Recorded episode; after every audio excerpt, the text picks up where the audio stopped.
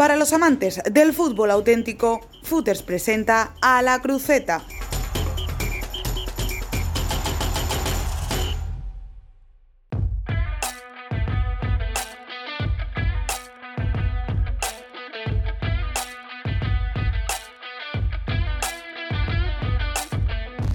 Hola, ¿qué tal? Bienvenidos y bienvenidas a la tercera entrega de A la Cruceta, el espacio más radiofónico de esta casa de Footers. Les habla Tania Casas y hoy nos van a acompañar dos invitados de auténtico lujo. Primero nos vamos a ir al Mendralejo, nos vamos a ir al Francisco de la Era para hablar con Elías Pérez, jugador del Extremadura, que nos cuenta cómo prepara el equipo azulgrana la pretemporada. Y también hoy nos vamos a otra liga extranjera. Hoy vamos a analizar junto a nuestro locutor Manuel López la Liga MX todos sus detalles, todas las claves de esta competición que acogemos en Footers. Así que con este pedazo de temas que tenemos hoy, no puedo ya alargarme más. Esto es A la Cruceta.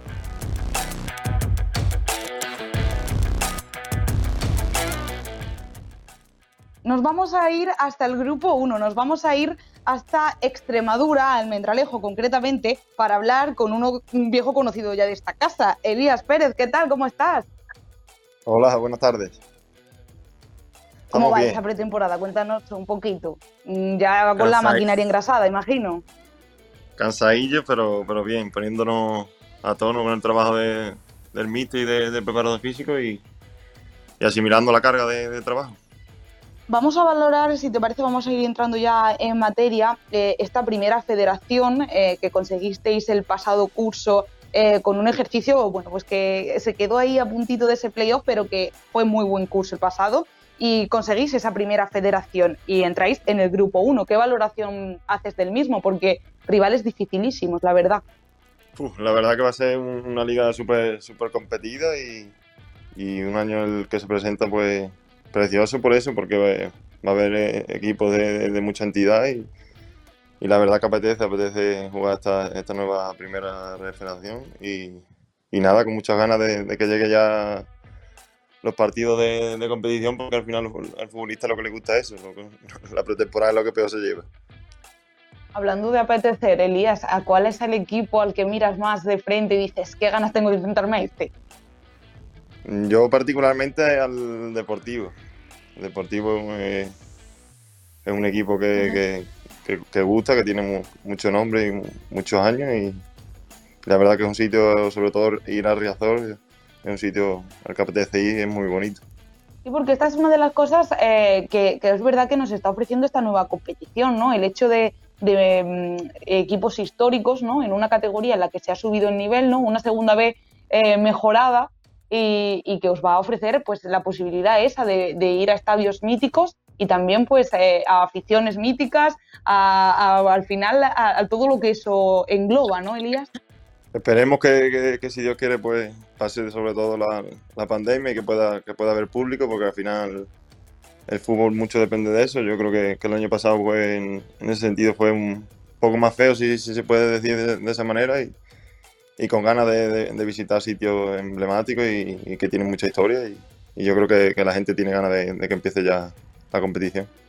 Eh, si piensas bueno, en el Extremadura y en esta primera ref, eh, ¿tú qué consideras que es una motivación o, una responsabilidad estar en esta categoría?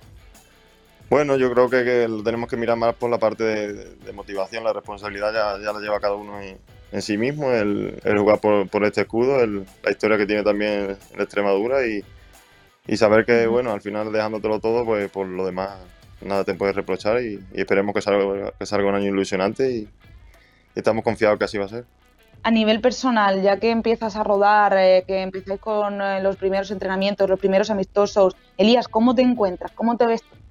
Pues ahora mismo estoy muy cansado, la verdad. Acabamos de, terminar de entrenar y, las piernas pues ahora tienen mucha carga y van pesando, pero, pero bueno, lo que hay que hacer, cargar ahora las pilas para durante la temporada pues no tener problemas y, y que salga todo bien, pero Bien, la verdad que ya son, no sé si son 13, 14 pretemporadas que llevo encima, así que una más tampoco creo que me pase nada, así que a tirar para adelante. Hablabas antes, hacías mención al público, al posible regreso ¿no? de esto tan feo que nos ha tocado vivir como es la pandemia y puede ser una temporada clave para el regreso de la afición al Francisco de la Era.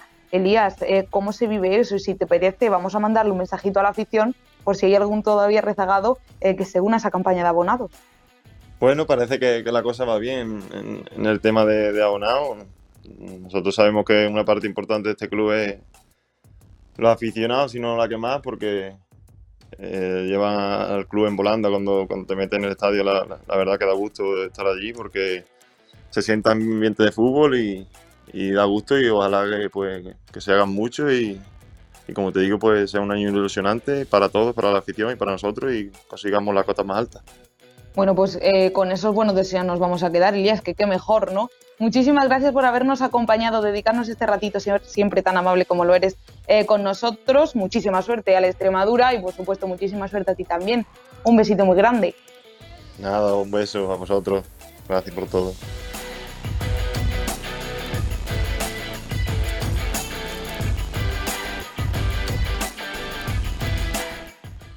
Y nos acompaña hoy para analizar ni más ni menos que la Liga de México eh, en este día de hoy, en este podcast de A la nuestro compañero locutor de esta casa, que ya tuvo su gran momento con ese multifooters. Manuel López, muy buenas, ¿qué tal? ¿Cómo estás?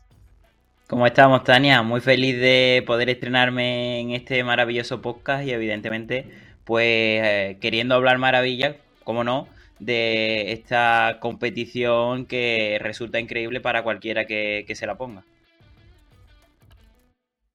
Ahí tenemos a nuestro Manuel empollándose ya las categorías para eh, meterse de lleno en, este, en esta nueva temporada eh, con respecto a la locución, Manuel. ¿Cómo estamos ya engrasando la maquinaria? Sí, sí, ya estamos en pretemporada, casi a poquito de que empiece la, campaña y deseando bueno, ponerme las botas y, directamente irme al, verde a, mostrar mis ganas, porque hay veces que mm, talento falta, pero ganas que, que no falten, eso sí. Anda ya, Manuel, tú eres súper talentoso, así que si te parece vamos a meternos ya ahora sí en el verde, pero nos vamos a ir a la Liga Mexicana para preguntarte qué crees que es lo que hace diferente a esta liga.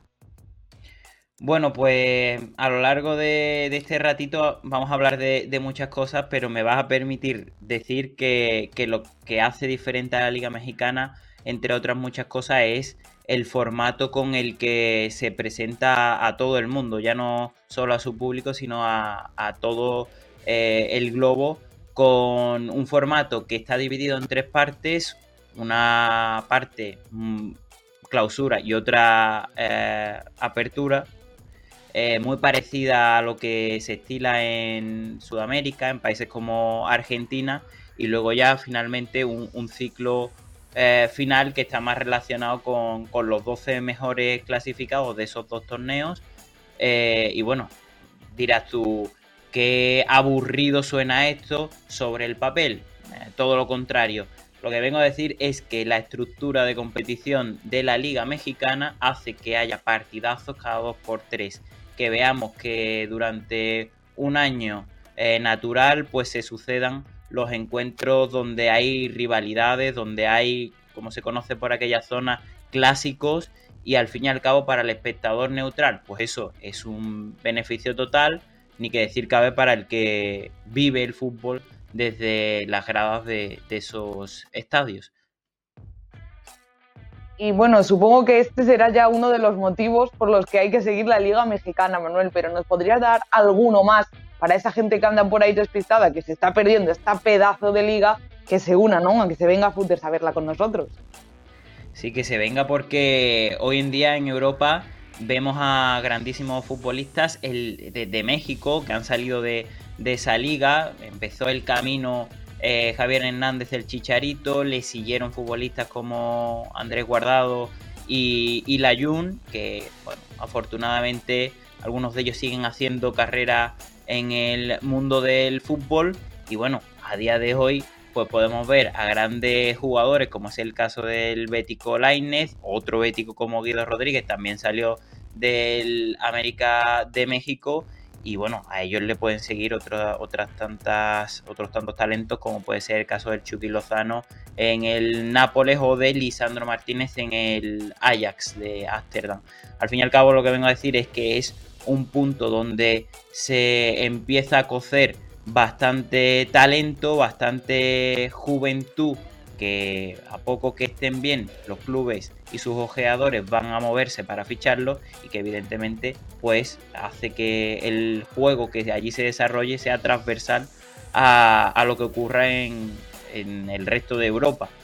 Así pues, ahora si te parece, pues hablamos de algunos futbolistas que yo tengo aquí en mi agendita apuntado, pero, pero bueno, hace que, sea un paradigma de, de, la juventud en definitiva. Eso sí, también hay futbolistas que deciden irse a tierras mexicanas para seguir demostrando su nivel. Ya hablamos de Pierre André Gignac, todo un campeón del mundo, y este año, hace apenas unas semanas, le, ha seguido un compañero suyo en el Olympique de Marsella, Florent Thauvin, que es otro futbolista que con 29 años podía haber seguido en, este continente, pero ha decidido seguir formándose y seguir jugando pues cruzando el charco, por así decirlo.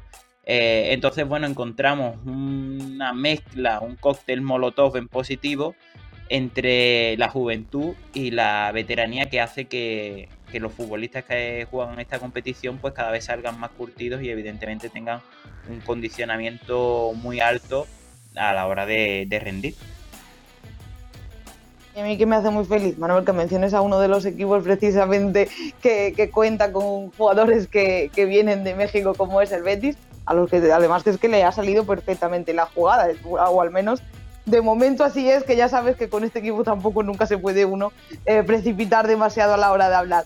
Si volvemos otra vez a, México, volvemos a cruzar el charco para preguntarte, bueno, nos has comentado que va a haber eh, este modelo de competición favorece que haya partidos eh, que son esos clásicos, esas rivalidades históricas eh, de forma mucho más continua, pero ¿qué previsión, por ejemplo, podemos hacer para esta campaña? ¿Qué equipos van a estar ahí en esos 12? Mójate un poquito, Manuel. Bueno, me, voy a tener que mojar y va a salir, mientras me lo estabas diciendo, iba a salir por peteneras y, te iba a decir un, topicazo. Pero, pero bueno, ya que me lo pides, te, contesto mojándome, eh, que para eso estamos en verano y hace mucha calor. Eh, bueno, hay que tener claro que el Club León parte como, favorito después de haber salido eh, campeón del, torneo pasado. Junto a él quizás vamos a ver muy cerquita al Cruz Azul, que en la tabla general pues también se postuló como líder gran parte de, la competición. Y más allá de eso, pues bueno, los clásicos Monterrey, América, ah, Vamos a ver si Tigre, después de una temporada que ha sido bastante eh, mala para lo que se esperaba de ellos, pues consigue reengancharse, sobre todo con ese fichaje de Taubán y, algunos remiendos que están adquiriendo, eh, sobre todo con la veteranía de, Claudio Pizarro en el centro del campo y, bueno, la delantera que habíamos mencionado anteriormente con Niñac, pues se vuelve a, subir a, lo alto de la tabla. Desde luego, lo que te vengo a decir es que este formato, como decía, tiene ese aliciente, pero también tiene la situación de que no todos pueden estar entre los elegidos, no todos pueden al fin y al cabo tener la posibilidad de, luchar por lo máximo, con lo cual cada partido es una final.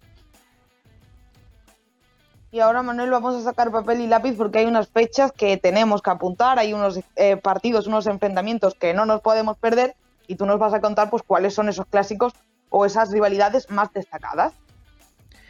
Bueno, podríamos también hablar de, muchos partidos destacados. Eh, podemos hablar del Ciudad de Juárez contra eh, el Monterrey, donde vemos siempre, esperemos que la situación sanitaria no lo permita, una, unas gradas repletas de aficionados que eh, bueno, hacen de lo que ocurra en el verde prácticamente una cosa secundaria. Eh, vamos a ver también un Guadalajara Atlas que bueno, va a tener también su, su intríngulis por, por lo que viene a ser un derby o, una rivalidad prácticamente regional y podríamos hablar de, muchísimos otros como el Club, Club, eh, Club León contra el Cruz Azul, que, bueno, que también es otro partidazo. Yo, como voy siempre a lo mainstream, a lo, a lo conocido por todo el mundo, pues me quedo siempre con el Tigres América, que siempre, siempre, siempre da buenos resultados para aquel que se quiera enganchar al fútbol mexicano y que tenga muchas ganas, evidentemente, de conocer pues todo lo que tenga que ver con ello. Pues ahí nos vamos a quedar con esos consejos de Manuel para seguir la Liga Mexicana. Lo van a hacer aquí en esta casa, en Footers, una de las nuevas ligas, eh, bueno, que se suma a la de Austria, se suma a otras muchas que todavía tenemos que darnos el punto de la boca, pero lo que es cierto es que vamos a conocer muchísimo fútbol de todo el mundo. Nos abrimos en Footers para conocer eh, nuevos países y hoy, Manuel, muchísimas gracias por traernos un poquito más de la Liga Mexicana y de verdad, eh, muchísima suerte para la temporada. Te seguimos de cerca siempre, siempre desde aquí. Muchísima suerte y muchísimas gracias, amigo. Muchas gracias a vosotros por acordaros de mí y nada, cuidaos mucho y a seguir de cerca este pedazo de podcast que lo vamos a disfrutar pues semana a semana.